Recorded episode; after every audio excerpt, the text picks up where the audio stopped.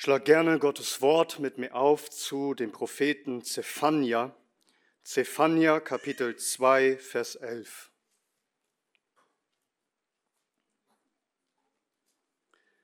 Zephania Kapitel 2, Vers 11.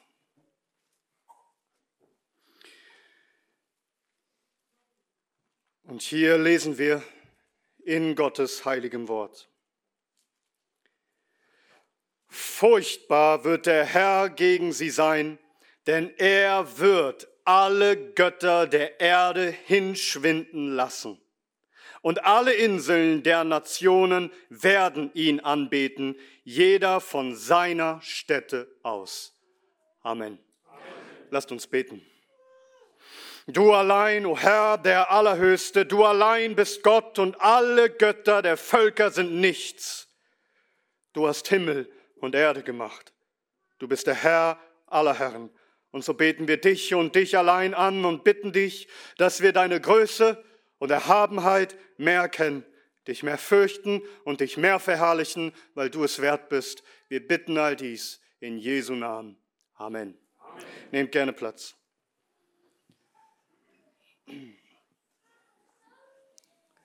Ich möchte bald eine neue Predigtreihe eröffnen durch die Apostelgeschichte.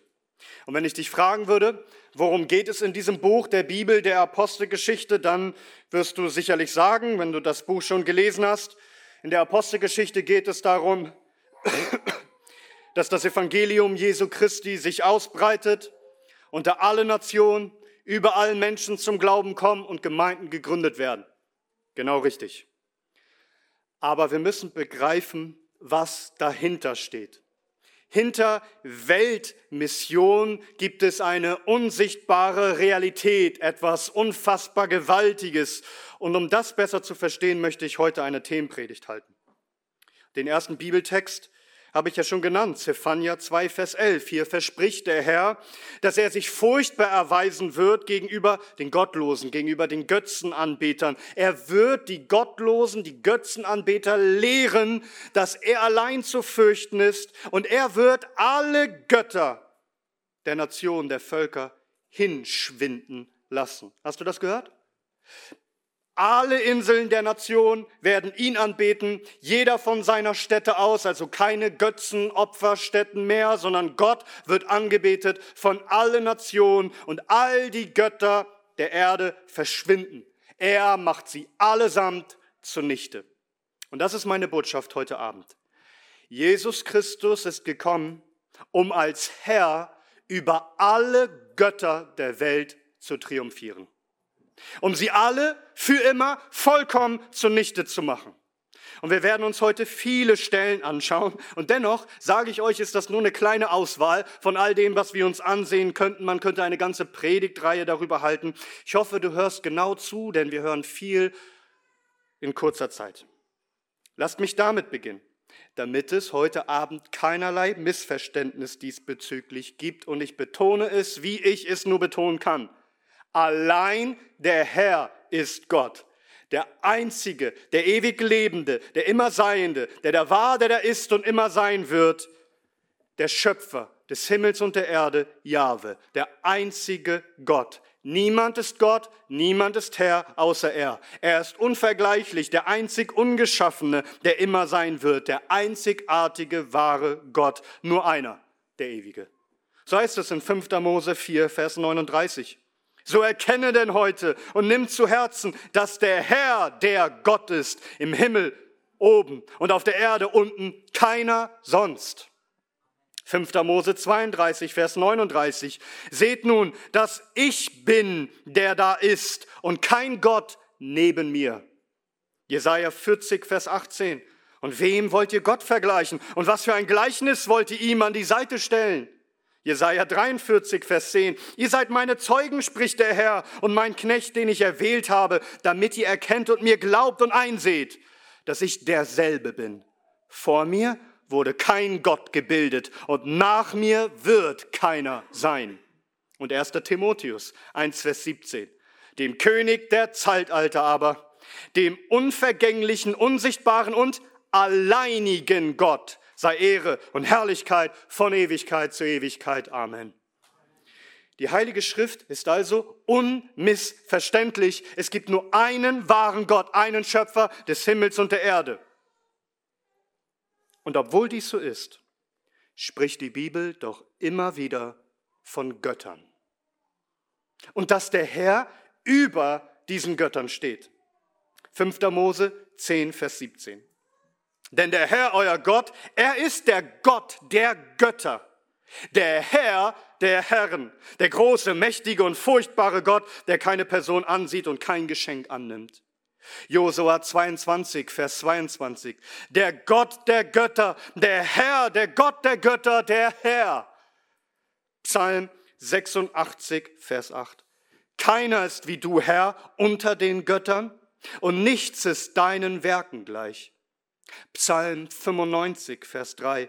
Denn ein großer Gott ist der Herr und ein großer König über alle Götter. Psalm 96, Vers 4. Denn groß ist der Herr und sehr zu loben, furchtbar ist er über alle Götter.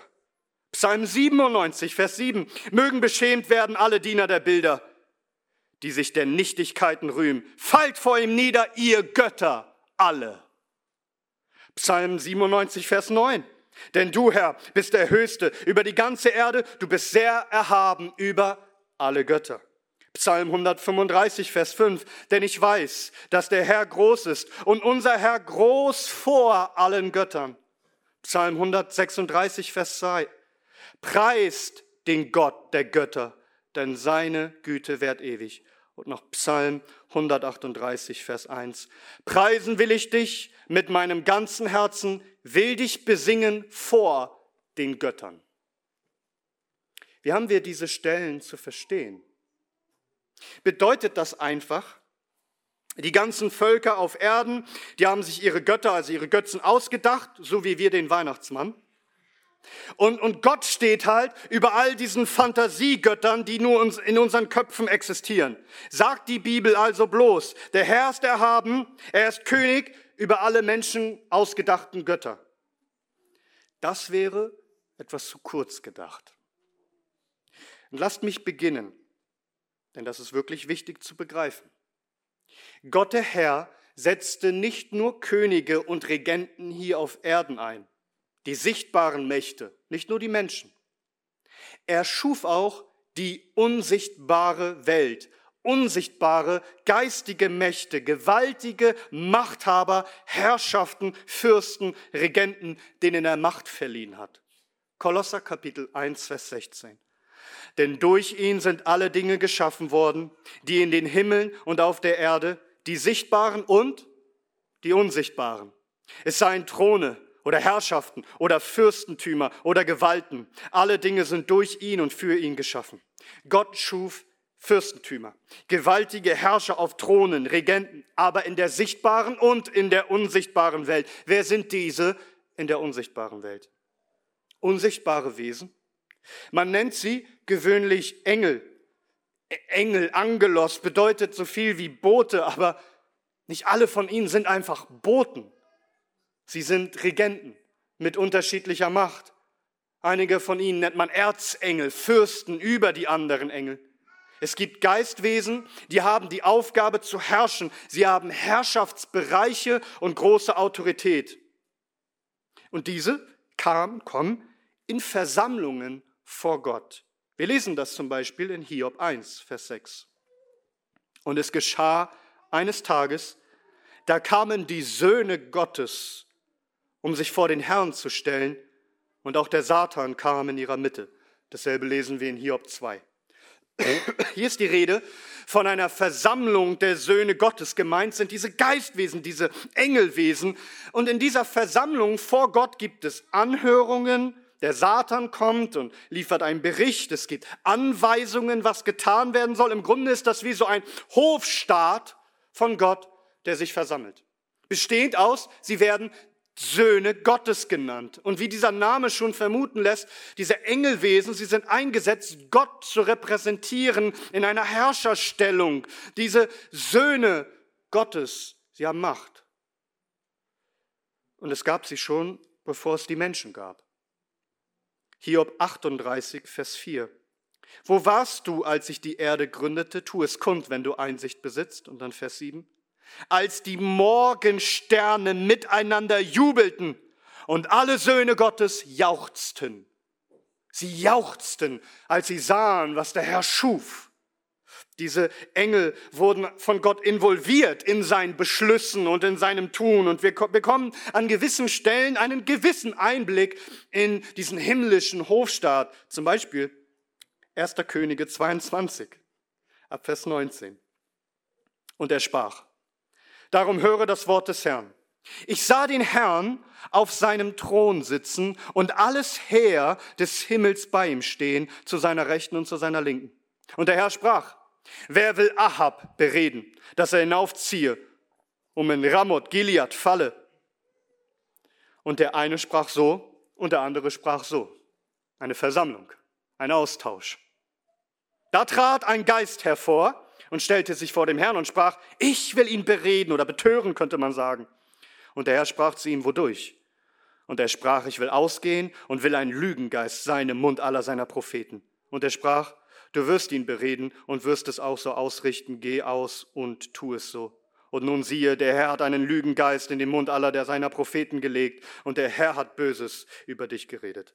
Also Gott versammelt sich, es gibt diesen Aus, er versammelt sich mit all diesen Engeln, es gibt einen Austausch und wir könnten jetzt noch viele andere Stellen lesen, wo von dieser Versammlung in der Himmelswelt die Rede ist. Die Schrift lehrt, dass diese Engelmächte involviert sind. Es gibt verschiedene Arten von Graden, von Stellungen dieser Engel mit besonderen Aufgaben und besonderer Macht. Und es gibt Engel, dass wenn Gott einen Beschluss fällt, dass sie dabei sind und die sogar darüber wachen, dass seine Beschlüsse, dass sein Ratschluss auf Erden vollbracht wird. Das sehen wir konkret zum Beispiel in Daniel Kapitel 4. Da geht es um den Traum des Königs Nebukadnezars. Da heißt es in Daniel 4, Vers 10, ich sah an den Gesichten meines Hauptes auf meinem Lager, also als ich träumte, und siehe, ein Wächter und Heiliger stieg vom Himmel herab. Einer der Wächter, einer der Heiliger genannt wird. Und dann Vers 14, durch Beschluss der Wächter ist dieser Ausspruch und ein Befehl der Heiligen ist diese Sache, damit die Lebenden erkennen, dass der Höchste über das Königtum der Menschen herrscht und es verleiht, wem er will und den Niedrigsten der Menschen darüber bestellt. Also hier heißt es, dass die Wächter, die Heiligen, sie die Himmlischen, haben einen Beschluss gefällt, Nebukadnezar soll erniedrigt werden und wenn Gott will, kann er die Niedrigsten über alle bestellen und ihnen Macht geben. Gott herrscht, er setzt ein und er setzt ab, wie er will.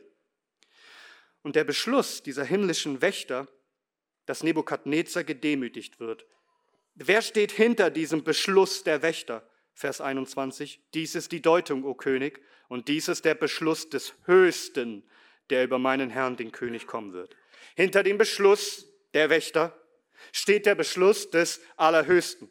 Diese mächtigen Geistwesen, sie sind Regenten, die Gottes Willen vollstrecken, aber hinter allem steht der Beschluss des Herrn. Also, so wie Gott, wir haben es ja gerade gehört bei Nebukadnezar, auf Erden Könige und Fürsten und Richter einsetzt, wie er will, so hat er auch in der unsichtbaren, in der geistlichen Welt Mächte eingesetzt. Es gibt beides, in der sichtbaren Welt Herrscher und auch in der unsichtbaren. Und darum streiten sich auch so viele Ausleger darüber, was wohl mit Psalm 82 gemeint ist. Psalm 82, ein interessanter Text. Da ist es, ab Vers 1. Ein Psalm von Asaph. Hör mal. Gott steht in der Gemeinde Gottes, inmitten der Götter richtet er. Hier ist die Rede davon, dass Gott wieder in der Versammlung, in der Versammlung Gottes steht. Und was tut er hier? Er richtet inmitten der Götter. Sind das jetzt Menschen oder sind das Engelwesen?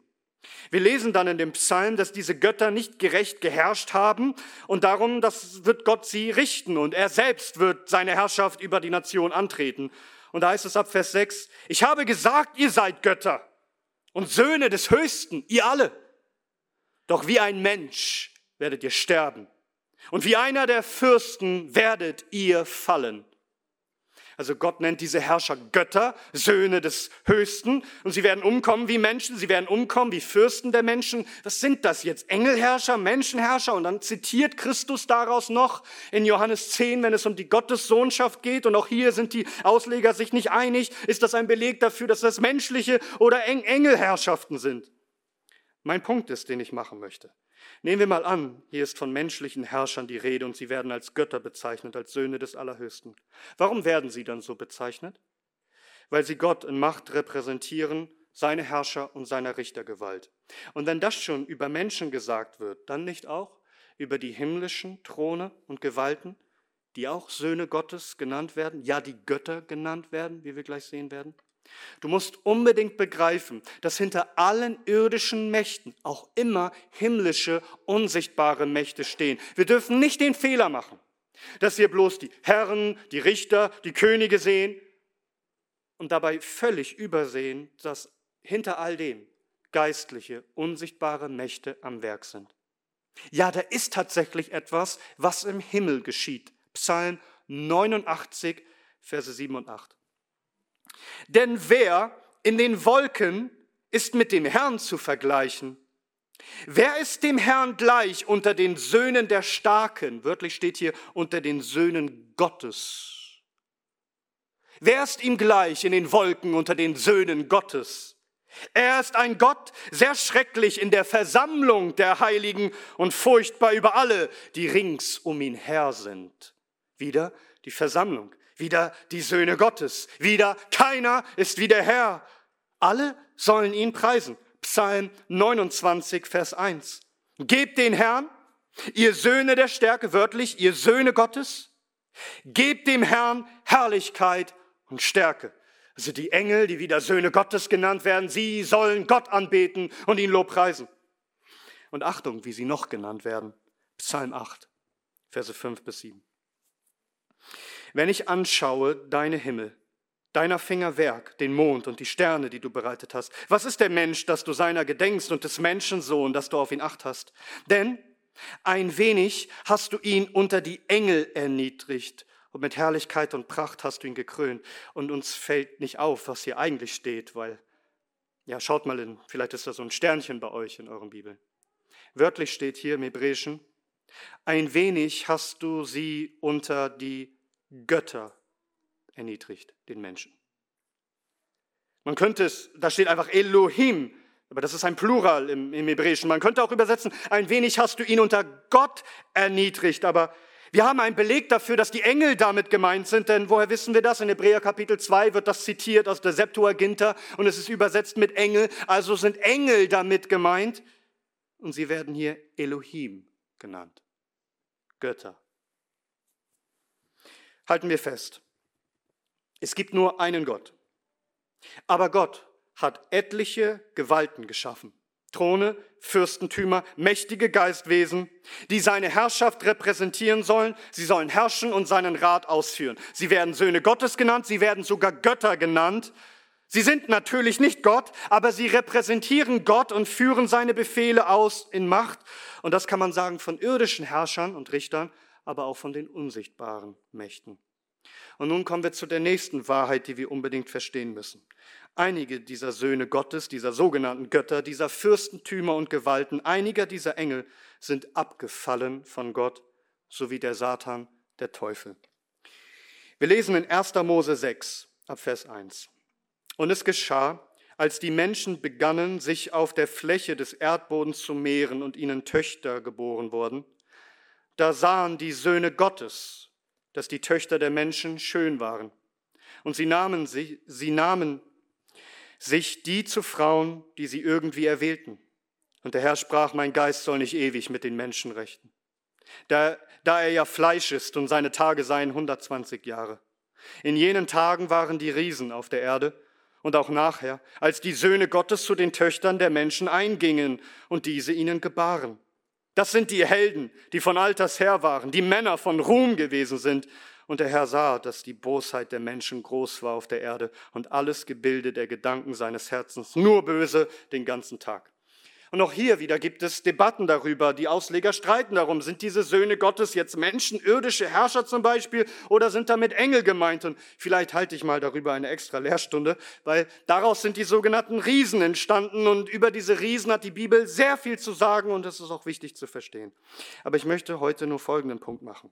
Wie auch immer du diese Stelle hier verstehst, es ist wichtig, dass du erkennst, dass sowohl Judas als auch Petrus bestätigen, dass es Engel gab, die ihre Stellung, sozusagen ihr Amt verließen und abfielen und dafür von Gott bestraft wurden, indem sie in unterirdische Gefängnisse geworfen worden sind. Judas, ab Vers 5. Ich will euch aber, die ihr ein für allemal wisst, daran erinnern, dass der Herr, nachdem er das Volk aus dem Land Ägypten gerettet hatte, zum anderen die vertilgte, die nicht geglaubt haben, und Engel, die ihren ersten Zustand nicht bewahrt, sondern ihre eigene Behausung verlassen haben, hat er zum Gericht des großen Tages mit ewigen Ketten unter der Finsternis verwahrt, wie Sodom und Gomorra und die umliegenden Städte, die sich ebenso wie jene der Hurerei hergaben und anderem Fleisch nachgingen, als ein Beispiel vorliegen, in dem sie die Strafe des ewigen Feuers erleiden. Hast du das gehört? 2. Petrus, Kapitel 2, Verse 4 bis 6. Denn wenn Gott Engel, die gesündigt hatten, nicht verschonten, sondern sie in den tiefsten Abgrund hinabstürzen, Ketten der Finsternis überlieferte, damit sie aufbewahrt werden für das Gericht. Also, mächtige Engelwesen, die abfielen von Gott, die rebellierten gegen seine Herrschaft. Petrus spricht davon, dass sie in dem Tartarus, ein Begriff, den die Griechen benutzten, um dieses Gefängnis, diesen Strafort in der tiefsten Unterwelt zu beschreiben. Sie wurden in den tiefsten Abgrund gefesselt, sie werden gefangen, sie wurden gefangen genommen, sie sind weggeschlossen, mächtige Engelwesen. Doch Achtung, es gibt auch böse, gottesfeindliche Fürstentümer und Gewalten, die noch auf Erden belassen wurden. Einer von ihnen ist Satan der die höchste Stellung hat unter diesen Fürsten und Gewalten. Er wird laut 2. Korinther 4, Vers 4 der Gott dieses Zeitlaufs genannt, der eben die Menschen verblendet, dass sie nicht glauben an Christus. Und wir haben hier und dort Hinweise, dass er ein gewaltiger Engel war, scheinbar ein Thronwächter, der seinen Thron über Gottes Thron stellen wollte. Jesus nennt ihn in Johannes 12, in Johannes 14 und Johannes 16 den Fürst dieser Welt. Oder hör mal, wie es über ihn steht in Epheser 2, ab Vers 1. Nee, Epheser 2. Euch, die ihr tot wart, in euren Vergehungen und Sünden, in denen ihr einst wandeltet, wie? Nach dem Zeitlauf dieser Welt. Nach dem Fürsten der Gewalt der Luft, des Geistes, der jetzt wirksam ist in den Söhnen des Ungehorsams. Also der Teufel ist der Fürst, der jetzt wirkt, der jetzt regiert in diesem Zeitlauf an den Söhnen des Ungehorsams. Die Sache ist nur folgende. Da gibt es noch mehr. Satan ist der Anführer, aber es gibt noch zahlreiche weitere gefallene Engelfürsten. Epheser 6, Vers 12. Denn unser Kampf ist nicht gegen Fleisch und Blut, sondern gegen Fürstentümer gegen die Gewalten, gegen die Weltbeherrscher dieser Finsternis, gegen die geistlichen Mächte der Bosheit in den himmlischen Örtern. Hast du das gehört? Es gibt noch eine Menge von Fürsten. Sie sind Fürstentümer, sie sind Gewalten, sie sind Weltbeherrscher im Plural, Mehrzahl dieser Finsternis. Geistliche Mächte der Bosheit. Wo? In den himmlischen Örtern. Das heißt, selbst wenn du jetzt all diese Texte, die ich aus dem Alten Testament gebracht habe, irgendwie anders auslegst und einfach nur auf Menschen beziehst, hieran kommst du nicht drum herum. Hier steht es für dich schwarz auf weiß. Da sind gefallene Engelfürsten und wie du sie auch nennst, Söhne Gottes, gefallene Engel, gefallene sogenannte Götter. Sie hatten eigentlich die Aufgabe, Gottes Herrschaft zu repräsentieren und seinen Willen auszuführen auf Erden, doch sie sind gefallen. Sie sind Feinde Gottes. Und wir wissen, es kommt der Tag, wo Satan und alle seine Engel in den Feuersee geworfen werden, Offenbarung 12, Vers 9. Dann, wenn alle Mächte und alle Gewalten weggetan sein werden, 1. Korinther 15, Vers 24. Doch bis dahin hat der Herr diesen bösen Engelmächten eine gewisse Macht überlassen in diesem Zeitlauf. Und zwar als Gericht über die Menschen, die ebenso von Gott abgefallen sind. So wie Römer 1 es lehrt. Also sie wurden dahin gegeben. Sie wollen Gott nicht erkennen, sie wollen Götzen anbeten. Also werden sie den Götzen überlassen, den falschen Göttern zu dienen, um sich selbst zu schänden und sich selbst ihr Leben zur Hölle zu machen. Sie wollen Gott nicht dienen, dann sollen sie den Götzen dienen und ihren eigenen Begierden sollen sie Sklaven sein. Gott hat die Menschen, die Völker allesamt hingegeben. Und zwar über Jahrtausende hinweg falschen Göttern, den gefallenen Engeln zu dienen, dass sie Satan und seinen Fürsten dienen und sie über ihn herrschen. Nur ein Volk sollte eine Ausnahme sein. Aus allen Nationen, die in Finsternis lagen, wählte er sich Israel aus, angefangen mit Abraham, den er aus dem Götzendienst rausriss, dem einzig wahren, lebendigen Gott zu dienen. Und wir lesen in 5. Mose 4, Vers 19. Hüte dich davor, dass du deine Augen nicht zum Himmel erhebst und die Sonne und den Mond und die Sterne und das ganze Herr des Himmels siehst und verleitet wirst, dich vor ihnen niederwirfst und ihnen dienst. Und jetzt hör mal, die der Herr, dein Gott, allen Völkern unter dem ganzen Himmel zugeteilt hat.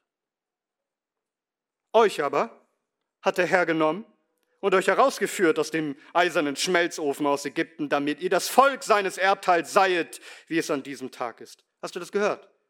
Hier wird ein Kontrast aufgebaut. Alle Völker dieser Erde, sie dienen dem Herrn, äh, den, den Herr des Himmels, Sonne, Mond und Sterne und so weiter, verehren sie als Götter. So ist es ihnen zugeteilt. Sie sind dahingegeben. Ihr aber nicht. Ihr sollt mir dienen. Ich habe euch befreit aus Ägypten, dass ihr mir dient. Dass ihr dann sagt, wie es heißt in 5. Mose 29, Vers 25, sie gingen hin und dienten anderen Göttern und beugten sich vor ihnen nieder, Göttern, die sie nicht kannten, die er ihnen nicht zugeteilt hat. Das heißt, wenn Israel andere Götter angebetet hat, dann hat Gott es ihnen nicht zugeteilt. Sie wurden zu etwas anderem berufen. Die Nationen aber waren hingegeben. Verstehst du? Gott hat die Nation in Finsternis überlassen, Jahrtausende hinweg. Sie haben einfach das bekommen, was sie verdienen. Es ist Gottes Gericht über sie. Also dienen sie den falschen Göttern und haben keinerlei Gnade vom Herrn, wie das Israel hatte durch die Propheten, dem das Wort Gottes verkündigt wurde. Nun, Vielleicht sagst du, also willst du mir jetzt sagen, dass hinter all den Königreichen der Gottlosen, dass hinter all diesen Mächten, den gottlosen Weltreichen, dass dahinter himmlische Fürsten standen, also gefallene Engel, Herrscher, die, die, sich so, die, die sozusagen über die Nation herrschten in Gottlosigkeit? Ja, genau das will ich sagen. Wir lesen zum Beispiel dass der Erzengel, der Engelfürst Michael, zuständig ist für Israel, für die Gläubigen, das Volk, das Gott auserkoren hat aus allen Völkern. Daniel 12, Vers 10. Und in jener Zeit wird Michael aufstehen, der große Fürst, der für die Kinder deines Volkes steht. Er steht für sie. Und ein paar Kapitel zuvor erscheint ein anderer Engel dem Daniel und wir hören, warum er etwas zu spät kommt, also oder warum er so spät kommt. Er hatte einen Kampf. Daniel 10, Vers 13. Da heißt es, aber der Fürst des Königreichs Persien stand mir 21 Tage entgegen. Und siehe, Michael, einer der ersten Fürsten, kam, um mir zu helfen. Und ich trug dort den Sieg davon bei den Königen von Persien. Also es gibt Könige von Persien, aber dahinter steht ein Fürst, der kämpfte mit diesem Engel. Und Michael, einer der ersten der Fürsten, kam ihm zu Hilfe. Und dann Vers 20. Da sprach er, weißt du, warum ich zu dir gekommen bin? Jetzt werde ich zurückkehren, um mit den Fürsten von Persien zu kämpfen, aber wenn ich ausziehe, siehe, so wird der Fürst von Griechenland kommen. Was? Also, der, der Engel erklärt dem Daniel, dass hinter all diesen Königreichen Persien ein Fürst steht. Gemeint ist ein Engelfürst, ein gefallener Engel, der ja eben streitet gegen die Fürsten Gottes, der guten Engel. Und selbst hinter Griechenland steht ein Engelfürst. Das heißt, hinter diesen gottlosen Nationen, hinter den Königen stehen unsichtbare Engelmächte, Gewalten und Mächte, die der Nation in Finsternis halten. Nur Israel war ausgenommen, nicht hingegeben zu sein, sondern Gott zu gehören. Oder was meinst du sonst, meint Paulus mit Thron und Mächte und Gewalten und Weltbeherrscher?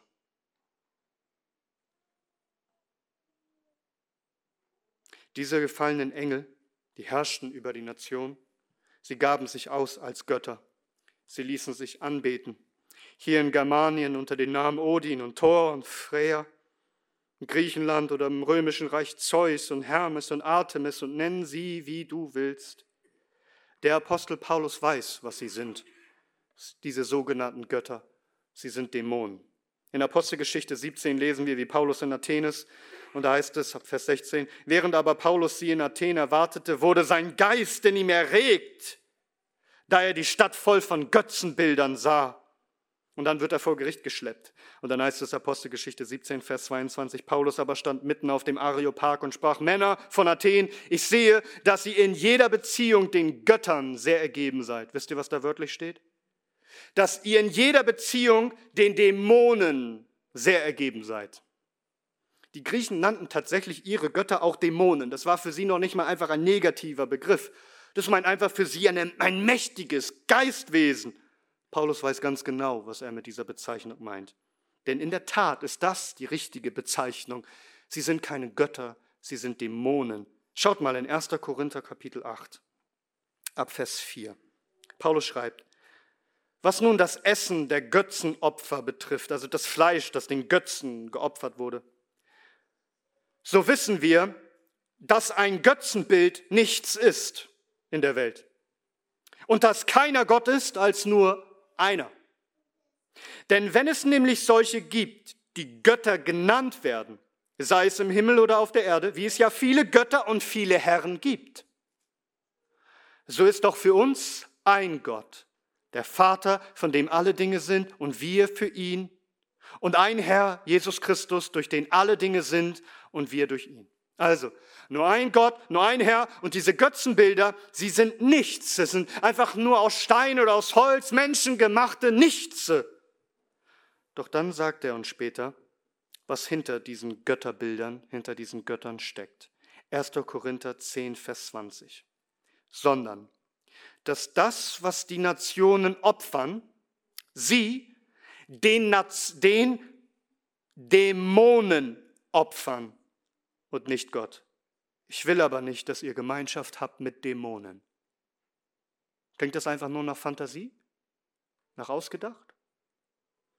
Paulus weiß, dass hinter all diesen Götzenbildern, die nichts sind, die kein Leben haben, nichts, dass hinter all diesen Göttern, die verehrt werden, Dämonen stehen.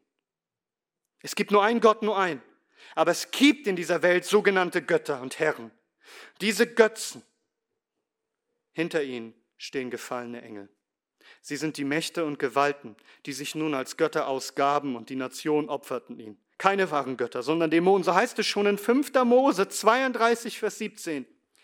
Sie opferten den Dämonen, die nicht Gott sind. Göttern, die sie nicht kannten. Neuen, die vor kurzem aufgekommen waren, die eure Väter nicht verehrten.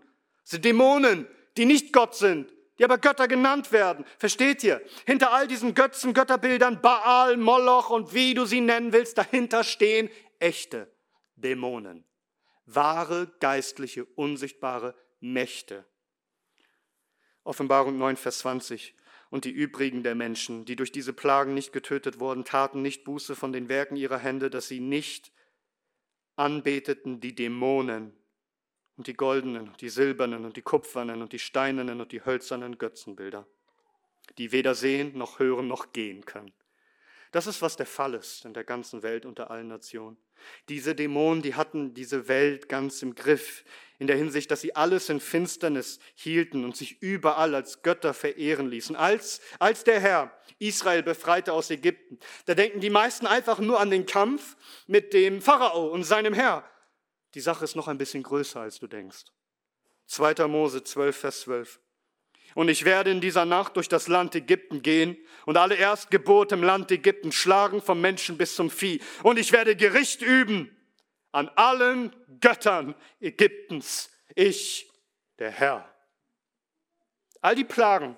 Wir könnten jetzt all diese Plagen durchgehen und diese Gerichte und du wirst sehen, dass sie alle diese Götter der Ägypter treffen.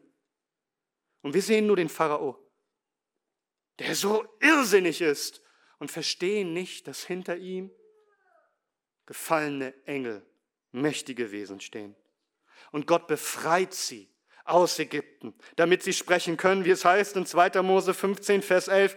Wer ist dir gleich unter den Göttern, Herr? Wer ist dir gleich? Herrlich, in Heiligkeit, furchtbar, an Ruhm und Wundertuend. Darum ist die Geschichte Israels immer wieder ein Kampf, auch mit den Göttern der Nation, dass sich der Herr mächtiger erweist als Baal und alle anderen. Und immer wieder soll Israel zum Götzendienst verführt werden. Darum auch all diese Dämonenbesessenheiten in Israel und so weiter. Es ist ein geistlicher Kampf. Diese Götzen sind nichts, sie sind Menschenwerk, sie leben nicht, sie sind keine Götter, aber hinter ihnen steht Verführung, ein Blendwerk, Dämonen. Wir hatten es heute gehört in unserer Lesung durch das Neue Testament, Galater 4, Vers 8 aber damals freilich, als ihr Gott nicht kanntet, dientet ihr denen, die von Natur aus nicht Götter sind. Ihr kanntet den wahren Gott nicht, ihr dientet aber denen, die von Natur aus doch keine Götter sind. Das heißt konkret jetzt, all die vielen Mythologien, die du kennst, die Göttergeschichten und Sagen und Legenden, sicher sind die meisten davon einfach nur erstunken und erlogen, denn die Fantasie der Menschen ist schier unendlich, wenn es um Dummheiten geht und um Lügen zu erdichten. Aber dennoch müssen wir verstehen, dass es wirklich so war. Die gefallenen Engel haben die Menschen verführt, ihr Denken ganz erfüllt und gaben sich aus als Götter. Sie haben sich anbeten lassen. Sie haben sich Tempel bauen lassen, sie gaben sich Namen, sie ließen sich feiern, sie ließen sich besingen, sie haben sich Opfer bringen lassen, bevorzugt Menschenopfer. Und wenn du dich beschäftigst mit all diesen zumeist untergegangenen Kulturen der Antike, da läuft es dir einfach kalt den Rücken runter, wenn du dich damit beschäftigst, wie bösartig diese Götter sind, wie sie beschrieben werden. Und du siehst, wie bösartig die sind, die ihnen folgten, wie sie die ganze Nation in Dunkelheit hielten bis an den Tag, bis zu dem Tag, da alles für immer verändert sein sollte. Bis an den Tag, an dem der wahre Sohn Gottes erschien. Der einzig Geborene, der Eingeborene, der einzigartige Sohn Gottes, der hoch erhaben ist über alle Engel, bis er erschien, wie es heißt, um die Werke des Teufels zu zerstören und die gefallenen Söhne Gottes zunichte zu machen. Er kam, um diese möchte gern Götter zu stürzen, ihnen die Herrschaft zu entreißen und die Königreiche und Nationen, über die sie herrschten, einzunehmen und sie alle zum Schemel seiner Füße zu machen. Als Christus kam, sollte er nicht nur ein Licht sein für Israel, sondern für die Enden der Erde. Denkt daran, sie hießen Söhne Gottes, sie hießen Fürsten, sie hießen Herrscher. Und jetzt kommt der Sohn Gottes, der wahre Gott, der wahre König und Herrscher, der von Gott gesalbte Fürst und König aller Könige, auch über die Unsichtbaren.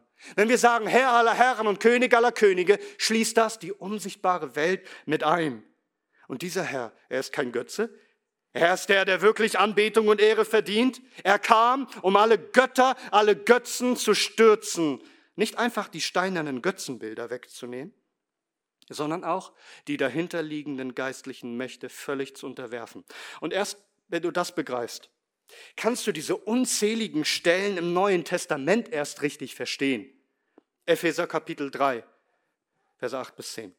Mir, dem Allergeringsten von allen Heiligen, ist diese Gnade gegeben worden, den Nationen den unergründlichen Reichtum des Christus zu verkündigen und alle zu erleuchten. Ja, zu erleuchten, die, die vorher in Finsternis waren welches die Verwaltung des Geheimnisses sei, das von den Zeitaltern her verborgen war in Gott, der alle Dinge geschaffen hat. Da war etwas verborgen, auch vor den Nationen. Sie waren in Finsternis, sie müssen erleuchtet werden. Jetzt geht das Evangelium zu den Nationen und jetzt hör einmal, damit jetzt den Fürstentümern und den Gewalten in den himmlischen Örtern durch die Versammlung, durch die Gemeinde kundgetan werde, die mannigfaltige Weisheit Gottes also das Evangelium verbreitet sich unter den Nationen, Gemeinden entstehen, die Botschaft geht auch an die unsichtbare Welt. Jetzt ist der Christus gekommen, der die Nation einnimmt. Er rettet Menschen aus aller Welt, aus der Herrschaft der Finsternis und gründet die Gemeinde. Und so viele Stellen könnten wir jetzt durchgehen, wie Christus die unsichtbaren Mächte besiegt. Epheser 1, Vers 20. Indem er ihn aus den Toten auferweckte und er setzte ihn zu seiner Rechten in den himmlischen Örtern über jedes Fürstentum und jede Gewalt und Kraft und Herrschaft und jeden Namen, der genannt wird, nicht allein in diesem Zeitalter, sondern auch in den zukünftigen. Und er hat alles seinen Füßen unterworfen und ihn als Haupt über alles der Versammlung gegeben, die sein Leib ist, die Fülle dessen, der alles in allem erfüllt. 1. Petrus 3, Vers 22. Christus der in den Himmel gegangen zu Rechten Gottes ist, in dem Engel und Gewalten und Mächte ihm unterworfen sind. Kolosser 2, Vers 15. Christus, als er die Fürstentümer und Gewalten ausgezogen hatte, stellte er sie öffentlich zur Schau, indem er durch dasselbe über sie einen Triumph hielt. Hast du das gehört? Die himmlischen Fürstentümer und Gewalten, diese, die als selbstherrlich sich als, ja, die selbstherrlich sich als Götter feiern ließen und herrschten über die Nation. Er hat sie völlig entwaffnet. Er hat sie entblößt, ausgezogen, einen öffentlichen Triumphzug über sie gehalten. Wenn die Römer einen Feind besiegt haben, dann hielten sie in Rom einen Triumphzug durch die Stadt ab, wo sie die Feinde in einer Parade durch die Straße führten und alle konnten sie verspotten. Sie waren völlig entwaffnet, völlig erniedrigt. Und jetzt überlegt euch das. Christus kommt und er nimmt Odin und Zeus und Baal und Marduk und Vishnu oder Osiris oder wie du sie auch immer nennen willst. Er nimmt sie als Kriegsgefangene, er entwaffnet sie, er bindet sie, er führt sie in einen Triumphzug. Sie sind völlig erniedrigt, sie sind zum Schemel seiner Füße gemacht. Er ist der Gott aller Götter. Auch die Engel, übrigens, die unter der Erde sind, erinnert ihr euch, die ins Gefängnis geworfen wurden, die einst rebellierten, auch sie müssen es hören. Christus hat triumphiert. 1. Petrus 3, Vers 19 und 20 oder denke mal an Philippa 2, ab Vers 9. Darum hat Gott ihn auch hoch erhoben und in den Namen gegeben, der über jedem Namen ist, damit in den Namen Jesu jedes Knie sich beuge, der himmlischen, der irdischen und der unterirdischen. Und jede Zunge bekenne, dass Jesus Christus herrscht zur Verherrlichung Gottes des Vaters. Verstehst du, wie gewaltig das ist, das hier, was hier passiert? Und nun, wenn du das alles weißt, solltest du den Missionsbefehl Jesu ganz anders hören als zuvor. Und Jesus trat herzu, Matthäus 28, und redete zu ihnen und sprach, mir ist alle Gewalt gegeben, im Himmel und auf Erden. Geht nun hin und macht alle Nationen zu Jüngern und tauft sie auf dem Namen des Vaters und des Sohnes und des Heiligen Geistes und lehrt sie alles zu bewahren, was ich euch geboten habe. Und siehe, ich bin bei euch alle Tage bis zur Vollendung des Zeitalters. Wenn Christus sagt, dass ihm jetzt alle Macht im Himmel und auf Erden gegeben ist, dann denken wir vielleicht, ja, die Könige der Erde, die Machthaber der Erde, ja, Christus ist jetzt König. Sicher? Aber Christus ist noch viel größer als das hinter allen Nationen und ihren Herrschern und ihren Göttern, die Dämonen, die gefallenen Fürstentümer und Mächte und Gewalten. Christus sagt, ihm ist nun alle Macht gegeben im Himmel und auf Erden. Und jetzt werden die Nationen aus ihrer Hand, aus der Hand der Götter gerissen und alle Götzen werden gestürzt und alle Nationen werden dem Herrn dienen. Verstehst du das? Wir sehen das auch so deutlich in Daniel Kapitel 7, wo wir dann eben lesen, dass Christus als Sohn Gottes gebracht wird vor dem himmlischen Rat, von dem wir am Anfang hörten, wo dann all die Engelmächte und Wächter da sind. Zunächst einmal lesen wir aber von den Nationen, wie sie beschrieben werden, die, die von Dämonen beherrscht sind in Kapitel 7. Da ist die Rede von bestialischen Wesen, Tieren, die aus allen möglichen Tieren zusammengesetzt sind. Sie sind schrecklich, sie sind bestialisch, es ist ein Monster. Und das ist genau das, was, was die Nationen sind. Beherrscht vom Satan, von den Fürsten der Finsternis. All die Weltreiche, nenne welches du willst. Sie sind alle Bestien der Bosheit, der Gotteslästerung. Und wir sehen es auch so klar in der Offenbarung, wo es vor allem um das römische Reich geht, wie dahinter, hinter diesen gottlosen Königen, hinter diesem Weltreich, der Drache steht. Er hat sie zu einer Bestie gemacht, ihm gleich. Und es vergingen Jahrtausende in der Menschheitsgeschichte, wo diese Nationen so hingegeben waren, solche Bestien zu sein, bis sich etwas Gewaltiges veränderte. Daniel 7 Abvers 9. Ich schaute, bis Throne aufgestellt wurden, der himmlische Rat, bis Throne aufgestellt wurden und ein Alter an Tagen sich setzte. Sein Gewand war weiß wie Schnee und das Haar seines Hauptes wie reine Wolle, sein Thron Feuerflammen, dessen Räder ein loderndes Feuer. Ein Strom von Feu Feuer floss und ging vor ihm aus. Tausendmal Tausende dienten ihm und zehntausendmal Zehntausende standen vor ihm. Das Gericht setzte sich und Bücher wurden geöffnet. Dann schaute ich wegen der Stimme der großen Worte, die das Horn redete. Ich schaute, bis das Tier getötet und sein Leib zerstört und dem Brand des Feuers übergeben wurde. Und was die übrigen Tiere betrifft, hör mal, ihre Herrschaft wurde weggenommen. Aber die Verlängerung des Lebens wurde ihnen gegeben, bis auf Zeit und Stunde. Wer erhält jetzt diese Macht, die ihnen weggenommen wurde? Und ich schaute in Gesichten der Nacht, und siehe, mit den Wolken des Himmels kam einer wie eines Menschensohn. Und er kam zu den Alten an Tagen und wurde vor ihn gebracht. Und ihm wurde Herrschaft und Herrlichkeit und Königtum gegeben. Und alle Völker, Völkerschaften, Sprachen dienten ihm. Seine Herrschaft ist eine ewige Herrschaft, die nicht vergehen wird und sein Königtum ein solches, das nie zerstört werden wird. Das bedeutet, dass nun das Königreich Gottes kommt. Die Herrschaft wird den Bestien entrissen, Christus gegeben, der Messias entwaffnet alle Fürsten, alle Gewalten, er nimmt alles ein, er regiert. Verstehst du, wie gewaltig das ist, was hier passiert? Wir könnten nun hunderte Stellen noch nennen, aber wir sehen das in der Apostelgeschichte dann. Wie Christus den Triumphzug hält über die Götter vor allen, allen voran, über den Fürsten der Finsternis, den Satan. Christus spricht dann zu Paulus, ich sende dich zu den Nationen und sagt Apostelgeschichte 16, Vers 18, um ihre Augen aufzutun, damit sie sich bekehren von der Finsternis zum Licht, von der Gewalt des Satans zu Gott. Kolosse 1, Vers 13, der uns errettet hat aus der Gewalt der Finsternis und uns versetzt hat in das Reich des Sohnes seiner Liebe. Das ist, was nun passiert seit Christus gekommen ist. Das Reich Gottes ist da. Die Herrschaft Gottes durch seinen gesalbten König über alle Götter und alle Nationen, alles einzunehmen. Er ist der König der Könige und der Herr aller Herren. Und das heißt nun, dass die Fürstentümer und Gewalten beraubt werden. Dass alles aus ihrer Hand genommen wird und Christus zu Füßen gelegt wird. Christus ist in der Tat gekommen, um die Götter zu stürzen. Du kennst dieses berühmte Bekenntnis von, von Petrus, das wir lesen in Matthäus 16, wo, wo Petrus bekennt und sagt, du bist der Christus, der Sohn des lebendigen Gottes.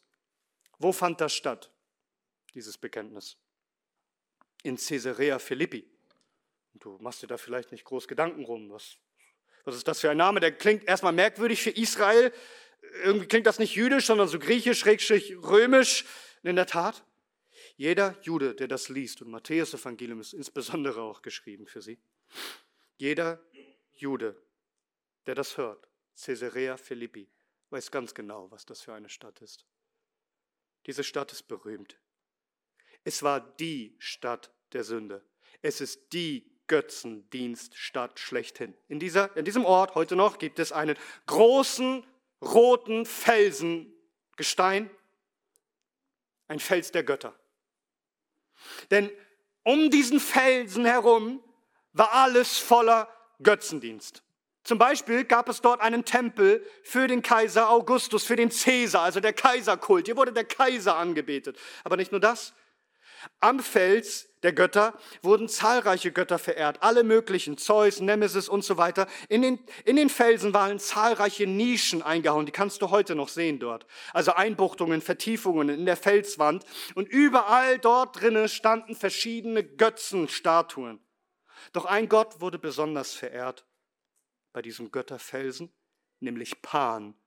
Pan war ein Gott für die Wollust bekannt mit seiner Panflöte, habt ihr schon mal gehört? Es ging um Lust und Sinnlichkeit, um Rausch, um Fruchtbarkeit, halb Mensch, halb Ziegenbock, der Gehörnte, von dem wir später auch dann das Bild des Satans abgeleitet haben, der einen übrigens schreckliche Angst einjagen kann. Panik, Furcht. Dieser Götze, er wurde, das zeigen uns antike Quellen, mehr und mehr als der Allvater, als der Erzeuger aller Dinge verehrt. Und dort gab es an diesem Götterfelsen eine Höhle, die kann man auch heute noch sehen. Aber damals war es eine Grotte gefüllt mit Wasser und man sprach davon, dass der Abgrund so tief ist, dass man es nicht ermessen kann. Und dort opferte man Ziegen. Man Man schnitt ihnen die Kehle auf und man warf sie in diesen Tümpel, in diesen Abgrund. Und man glaubte, dass man so direkt mit den Göttern, mit Pan kommunizieren kann. Es ist sozusagen ein Tor in das Jenseits, in die Götterwelt, in das Totenreich, die Pforte des Hades. Was für ein heidnischer Ort. Kaiserkult in Israel. Alle Götter der Heiden, der Fels der Götter, die Pforte ein Abgrund in die Götterwelt, so sagte man. Jeder Jude wusste um diesen Ort. Und sie verabscheuten ihn. Und hier nun, an diesem Ort, spricht Christus. Du bist Petrus. Auf diesen Felsen werde ich meine Versammlung, meine Gemeinde bauen. Und die Pforten des Hades werden sie nicht überwältigen. Da ist dieser Fels des Götzendienstes, diese Versammlung der Götzenanbeter, die Pforte ins Jenseits zu den Göttern zur Totenwelt. Hier wird der Kaiser als Gott verehrt und Pan als Allvater und alle anderen Götter. Und nun kommt Christus und sagt, ich gründe meinen Fels. Ich erbaue meine Gemeinde, meine Versammlung und die Pforten des Hades können nichts ausrichten. Das ist eine Kampfansage. Hier nun kommt der Fels, der alles einnimmt. Wie wir lesen in Daniel 2, wo die Rede ist von einem Felsen, ein Stein, der das Bild und damit alle irdischen Reiche zerschmettert. Daniel 2, Vers 44. Und in den Tagen dieser Könige wird der Gott des Himmels ein Königreich aufrichten, das in Ewigkeit nicht zerstört und dessen Herrschaft keinen anderen Volk überlassen werden wird. Es wird alle jene Königreiche zermalmen und vernichten, selbst aber in Ewigkeit bestehen. Die Herrschaft des Christus ist nun gekommen. Wenn man sich heute Caesarea Philippi anschaut, dann sieht man nur noch Trümmerhaufen, ein paar Überreste von den Götzentempeln. Die Gemeinde Jesu aber hat Bestand in alle Ewigkeit. Die Mächte und Gewalten können Christus nicht aufhalten. Er rettet Menschen, er stürzt die Götter. Und Achtung, er macht Menschen, Sünder, zu Söhnen Gottes und setzt sie ein als Ratsmitglieder, dass sie mit ihm herrschen und er kehrt alles um, so dass nun die Söhne Gottes, wir, den Satan und sein Herr und die ganze Welt richten werden. 1. Korinther Kapitel 6. Verstehst du? Warum ich dies als Vorbereitung auf die Apostelgeschichte predigen muss, weil wir verstehen müssen, was hinter all dem, was dort passiert, steht, an einer geistlichen, unsichtbaren Realität, ein kosmischer Kampf, eine Kollusion mit den Göttern. Viel mehr als ein Kampf mit Menschen und Fleisch und Blut. Jetzt werden die Götter gestürzt. Es ist der Triumphzug des Christus. Mission hat also eine unsichtbare Seite, die wir nicht mit unseren Augen einfach vernehmen können. Christus beschreibt es, als er die Jünger aussandte. Sie sollten das Evangelium predigen und sie kommen wieder zurück. Lukas 10, Vers 17. Die 70 aber kehrten mit Freuden zurück und sprachen, Herr, auch die Dämonen sind uns untertan in deinem Namen. Er aber sprach zu ihnen, ich schaute den Satan wie einen Blitz vom Himmel fallen. Das hat keiner der Jünger gesehen, aber Christus. Siehe, ich gebe euch Gewalt, auf Schlangen und Skorpione zu treten und Gewalt über die ganze Kraft des Feindes und nichts soll euch irgendwie schaden. Christus hat alle Macht. Jetzt werden Dämonen ausgetrieben. Jetzt wird die Macht des Feindes gebrochen. Und wenn ich manchmal Führungen gebe durch das Römerkastell hier und ich erzähle euch von dem römischen Reich und von der Geschichte, dann sehen wir auch die Altäre. Die Altar, die Altar von verschiedenen Göttern, Götterbilder, das Fahnenheiligtum, den Kaiserkult. Wir lernen sogar etwas von einem Mithras-Kult, der sehr verbreitet war im römischen Reich. Und das Fazit von all dem? Sie sind allesamt vergessen. Wie mächtig war ihr Kult im ganzen römischen Reich. Sie sind gestürzt. Christus hat sie allesamt zugrunde gerichtet. wenn wir heute sehen wollen, wo ihre Tempel standen, dann sehen wir nur noch Ruinen. Und für uns ist das so selbstverständlich, dass all ihre Götter vergessen sind. Aber ich weiß nicht, ob wir das richtig begreifen, weil die Menschen damals, stellt euch vor, ihr steht vor diesen gewaltigen Tempelanlagen in Athen oder in Rom oder wo sonst wo. Überlegt euch das, wie gewaltig und imposant das war. Niemand hätte gedacht, dass diese Götter jemals vergessen werden, dass ihre Macht jemals gebrochen wird. Es war undenkbar, unmöglich. Ihre Macht ist viel zu groß. Umso interessanter ist es, wenn wir dann die Berichte lesen von denen, die in den ersten Jahrhunderten gelebt haben und das miterlebt haben, wie das römische Reich befreit wurde von allen Götzendiensten. Und ich lese euch mal vor von Justin den Märtyrer, ein Kirchenvater, der um das Jahrhundert geboren wurde. Und, und er beschreibt erstmal, wie er die ganze Sache mit den Engeln sieht. Ich lese euch das mal vor. Er sagt, die Engel übertraten die Anordnung und erniedrigten sich zum Verkehr mit Weibern und zeugten Kindern, die sogenannten Dämonen. Außerdem machten sie sich fortan das Menschengeschlecht dienstbar, teils durch Zauberzeichen, teils durch Furcht und durch Strafen, die sie verhängten, teils durch Anleitungen zum Opfern, Räucherwerk und Trankspenden, daran sie bedürftig geworden waren, seitdem sie von der Leidenschaft ihrer Begierde sich hatten unterjochen lassen. Und auch verbreiteten sie unter den Menschen Mord, Krieg, Ehebruch und jede Art von Schandtaten. Daher haben Dichter und Sagenerzähler, weil sie nicht wussten, dass die Engel ihre Kinder, die Dämonen, jenes über Männer, Weiber, Städte und Völker gebracht hatten. Das, was sie niederschrieben, auf den Gott Zeus selbst und auf die angeblich von ihm gezeugten Söhne und auf seine vermeintlichen Brüder Poseidon und Pluton und auf deren anderen Kinder übertragen. Sie benannten nämlich einen jeden mit dem Namen, der jeder der Engel sich und seinen Kindern beigelegt hat. Und nun schreibt er, doch, er, Christus, ist Mensch geworden, nach dem Willen des Vaters zur Welt gekommen für die Gläubigen und zum Sturze der Dämonen, wie ihr jetzt, aus dem er sehen könnt, was vor euren Augen geschieht. Haben doch viele von den unsrigen, nämlich von den Christen, eine ganze Menge von Besessenen in der ganzen Welt und auch in eurer Hauptstadt, die von allen Beschwörern und Zauberern und Kräuternmischern nicht geheilt werden, äh, geheilt werden konnten, durch Beschwörung in dem Namen Jesu Christi, des unter Pontius Pilatus gekreuzigten, geheilt und heilen sie noch, indem sie die Dämonen, welche die Menschen festhalten, außer Kraft setzen und vertreiben. Zitat Ende. Mit anderen Worten, ihr seht es doch, dass Jesus die Macht hat. Ihr seht vor euren eigenen Augen, in euren eigenen Städten, wie Dämonen ausgetrieben werden. Jetzt ist der König da und die Finsternis muss fliehen. Und auch Athanasius, also jemand, der später lebte, er schreibt viel gegen die Pseudogötter, wie er sie nennt, und wie Christus den Götzendienst mehr und mehr vertreibt und das Gaukelspiel der Dämonen aufhören musste. Und er schreibt, ehedem war der Erdkreis und jeder Ort im Wahne des Götzenkultes befangen. Und nur in den Götzen wähnten die Menschen ihre Götter. Jetzt aber geben die Menschen auf dem ganzen Erdkreis ihren abergläubischen Götzenwahn auf. Sie flüchten zu Christus, beten ihn als Gott an und lernen durch ihn auch den Vater erkennen, den sie zuvor nicht kannten. Und jetzt, jetzt hör mal, was er über all diese Städte spricht, wo die Wahrsager waren.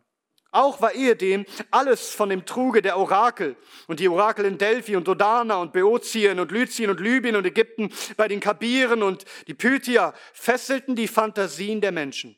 Jetzt aber Seitdem Christus überall verkündigt wird, hat auch dieser Wahn ein Ende genommen und es gibt bei ihnen keinen Wahrsager mehr. Einst täuschten die Dämonen mit ihrem Blendwerk die Menschen, ließen sich vornehmlich nieder an Quellen oder Flüssen im Holz oder Stein und schreckten so mit ihren Gaukeleien die Einfältigen. Jetzt aber, nach der göttlichen Erscheinung des Logos, des Wortes Gottes, hat dieser Spuk aufgehört. Ehedem hielten die Menschen, die bei den Dichtern erwähnten Göttern Zeus, Kronos, Apollon und die Heroen für wirkliche Götter und verehrten sie in ihrem Wahn. Kaum aber war der Heiland unter den Menschen erschienen. Da wurden jene bloßgestellt als sterbliche Menschen. Christus allein ward unter den Menschen als wahrer Gott erkannt. Zitat Ende.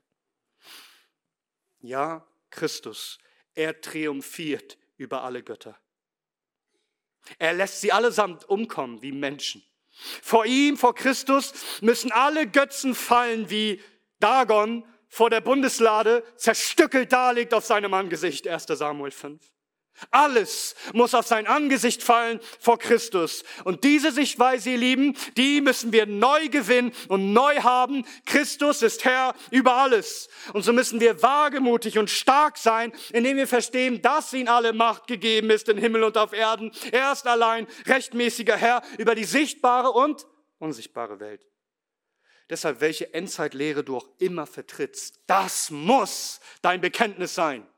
Christus ist Herr und er, und er unterwirft sich alles. Er triumphiert über sie alle. Also sag, wer steht heute auf gegen den Herrn? Welche Götter erheben sich noch? Verstehst du, wie mächtig und imposant das auch wirken mag? Und haben sie große, prachtvolle, herrliche Tempel mit unzähligen Anhängern. Sie werden allesamt untergehen. Denn Christus ist Herr in Ewigkeit. Furchtbar wird der Herr gegen sie sein, denn er wird alle Götter der Erde hinschwinden lassen. Und alle Inseln der Nation werden ihn anbeten, jeder von seiner Stätte aus. Gepriesen sei der Herr Jesus Christus, der Herr aller Herren, der Gott aller Götter in Ewigkeit. Amen.